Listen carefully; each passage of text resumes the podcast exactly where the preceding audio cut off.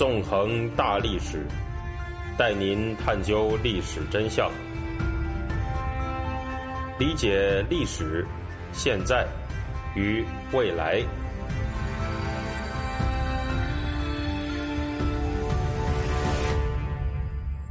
大家好，欢迎大家收听《纵横大历史》，我是主持人孙成。今天呢，我们将会继续进行文革历史系列节目，讲述杨尚昆和毛泽东之间发生的那场窃听风云。在上一讲当中呢，我们对文革前夕那场扑朔迷离的窃听器事件进行了分析，展示了不同方面对于这起事件的说法。那么，根据毛派骨干戚本禹回忆录的说法呢？在一九六四年的时候，杨尚昆曾经被发现，在毛泽东的卧室和洗手间等等生活区域安装了窃听设备，而且参加这种窃听活动的人呢，还包括了周恩来的机要秘书康一民，还有刘少奇的机要秘书吴振英。不过，杨尚昆本人、部分中共老干部以及中共中央办公厅造反派的说法，则是仅仅提到了毛泽东在一九五九年。还有一九六一年，要求追查对他的讲话进行录音的行为，并没有提到一九六四年发生的事情。而这种录音活动确实是涉及到了杨尚昆、康一民和吴振英三个人。两种不同的说法的唯一共同点，那就是杨尚昆、康一民还有吴振英，确实呢曾经对毛泽东进行过录音。除此以外呢，这不同的说法之间啊。就没有太多共同之处了。那么真相到底是怎么样的呢？今天啊，就让我们来继续做一下柯南，来进行破案。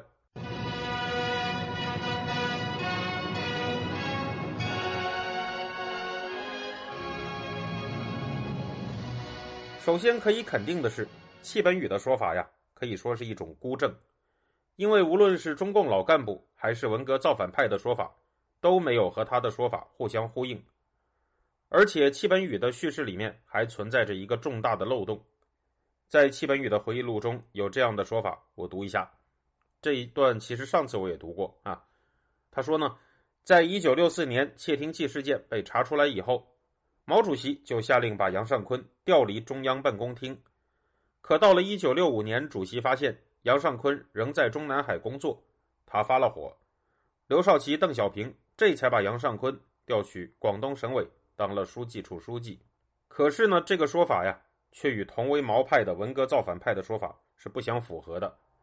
根据文革史学者于汝信的研究，在一九六七年八月二十号，中共中央办公厅的造反派保卫毛泽东思想战斗兵团曾经发布了一份抨击杨尚昆的材料。这份材料的名字啊，听上去那就是非常的毛左，叫做“高举毛泽东思想伟大红旗”。彻底清算反革命修正主义分子杨尚昆的滔天罪行。材料里对杨尚昆被赶出中共中央的事儿呢，进行了这样的描述：说道，杨尚昆和大军阀罗瑞卿、反革命修正主义分子肖向荣、曾三、裴同、叶子龙、康一民等相勾结，将大量党的机密档案从中央机要室和中央档案馆盗窃扩散出去，并且广为流传，层层偷抄。为反革命政变集团和社会上的牛鬼蛇神向党进攻提供弹药。从这一段材料来看呢，杨尚昆曾经进行过所谓将大量党的机密档案从中央机要室和中央档案馆盗窃扩散出去，并且广为流传、层层偷抄的这种活动，也就是进行了泄密。于汝信的研究呢，展示了三条杨尚昆的日记。第一条是杨尚昆在一九六五年九月十六号写下的。这个日记这么说：晚间约中央档案馆、军委办公厅、保卫部、军事学院等单位同志谈如何清理过去已外流的档案问题。第二条呢，是他在一九六五年十月二十九号写的，其中说到呢，永远不能忘记的一天，上午十点半，周、邓、彭三人约我谈话，这是一次不寻常的谈话，十分值得记着，永远不要忘记。还有感叹号。第三条日记呢，则是他在之后的一天，也就是一九六五年的十月三十号写的。日记这么说道：“心情不安，什么东西都看不下去，勉强看了一些文件。约李志忠同志谈话，下午同曾三同志谈了档案馆的问题。私密问题如何处理？过去我虽然抓了这件事，但终于出了大问题，曾对此缺乏重视。感叹号。从这三条日记来看呢，杨尚昆泄露文件的情况啊是非常严重的，让他在当时呢感到十分的不安。在一九六五年十月二十九号的日记里呢，他还曾经记录了周恩来、邓小平、彭真与他进行谈话的情况，显示出中共中央对这起泄密事件那是相当的重视。而正如上一讲所说的，在中共中央于一九六六年五月二十四日。公布的杨尚昆的罪名里面，就包括了背着中央私设窃听器，还有把大量的机密的文件和档案擅自提供给别人抄录，严重的泄露党的核心秘密这两条。从以上的线索来看呢，杨尚昆除了录音还有窃听之外，还有另一项泄露机密文件的罪名。那么他到底泄露了怎样的文件呢？在这里我们还是要先引用一下中共中央办公厅造反派。给杨尚昆加上的罪名，他们当时表示呢，在毛泽东在一九六一年四月发现有人搞窃听之后，当中央决定将过去所有窃听偷录的主席和中央其他领导同志的讲话录音交代销毁时，他杨尚昆啊又抗拒中央指示，背着中央把讲话录音连夜组织人抄下来，继续进行反党反革命活动。综合以上的这些材料，我们可以看到的是什么呢？我们可以看到。在一九六一年四月，毛泽东开始追查所谓的窃听之后，中共中央啊曾经要求销毁毛泽东还有其他中共中央的高层领导人的讲话录音交代。但是呢，杨尚昆曾经在这样的情况之下组织了人手，把毛泽东还有一些中共中央高层的讲话录音抄写了下来。这个情况呢是在一九六五年被调查出来，而且追查到杨尚昆的头上的。这样看的话，戚本禹所说的1964年杨尚昆被发现进行窃听活动，虽然很难证明啊，它是一个事实，但是杨尚昆确实是在1965年因为泄露了毛泽东的讲话录音，遭到了追查。事实的真相呢，很有可能是戚本禹把这件事情和录音事件混为一谈，又进行了夸大的描述。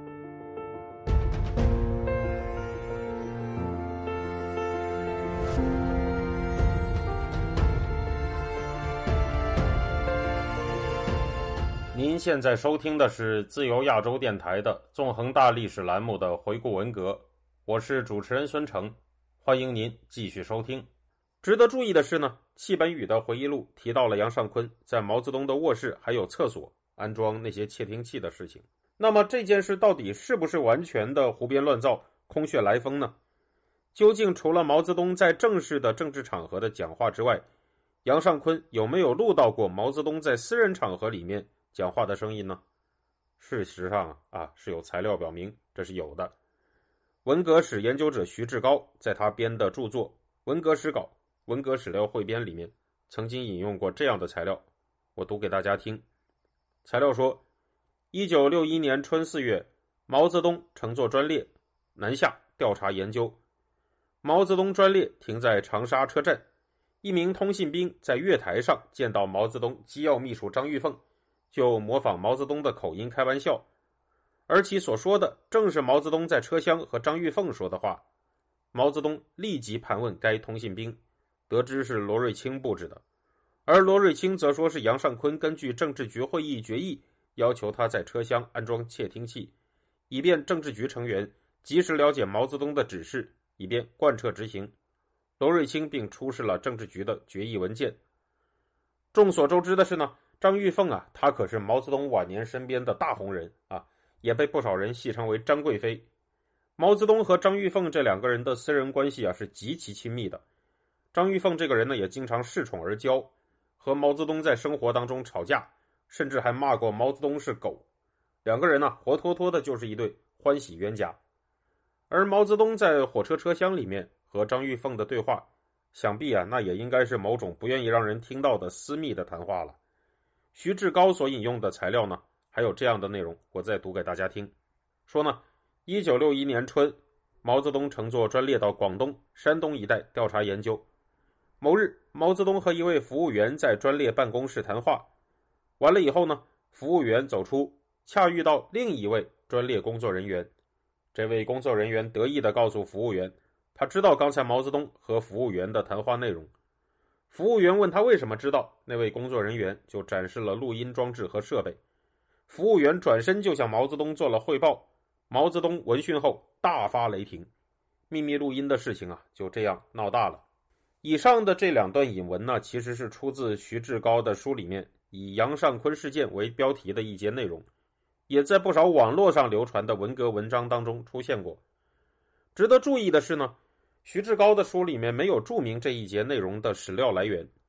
所以啊，这两段引文呢，它里面的说法，在我们能够找到确定的来源之前，当然呢，要出于很谨慎的考虑，不应该是完全采纳的。但是呢，我们也能够通过这两段引文意识到一点，就是尽管戚本禹所说的毛泽东在一九六四年发现自己的私人生活被监听这一点那是孤证，但是毛泽东的私人生活曾经被监听这一点。却并不是只有孤证的，还有其他材料的支持。尽管这个材料可能不是太可靠，更加耐人寻味的是，徐志高的书里面在以杨尚昆事件为题目的那一节内容当中，还有这样的说法，我读给大家听。这个材料说呢，杨尚昆聪明之处是回到北京，立即与邓小平、彭真、周恩来商讨对策，将责任揽到自己身上，没有追究到。周恩来、邓小平等人身上，这样文革中，周恩来呢也极力保护了杨尚昆。改革开放后，杨尚昆在邓小平领导下官至国家主席。那么，尽管以上的这些内容吧，目前啊，我实际上仍然找不到确切的来源，但他们呢，却和我曾经反复提到的一件事实有关。也就是说呢，各个方面的说法其实都能够证实。在对毛泽东进行的录音或者说窃听活动里面，实际上也活跃着刘少奇和周恩来的机要秘书的身影。另一方面呢，杨尚昆在一九六五年十月二十九号的日记里面曾经说到：“永远不能忘记的一天，上午十点半，周、邓、彭三人约我谈话，这是一次不寻常的谈话，十分值得记着，永远不要忘记。”而根据上面我所引用的这段没有找到来源的史料。杨尚昆在被发现在毛泽东的列车车厢上安装了窃听器后，曾经和周恩来、邓小平、彭真商讨过对策，最后是把责任全都揽在了他自己的身上。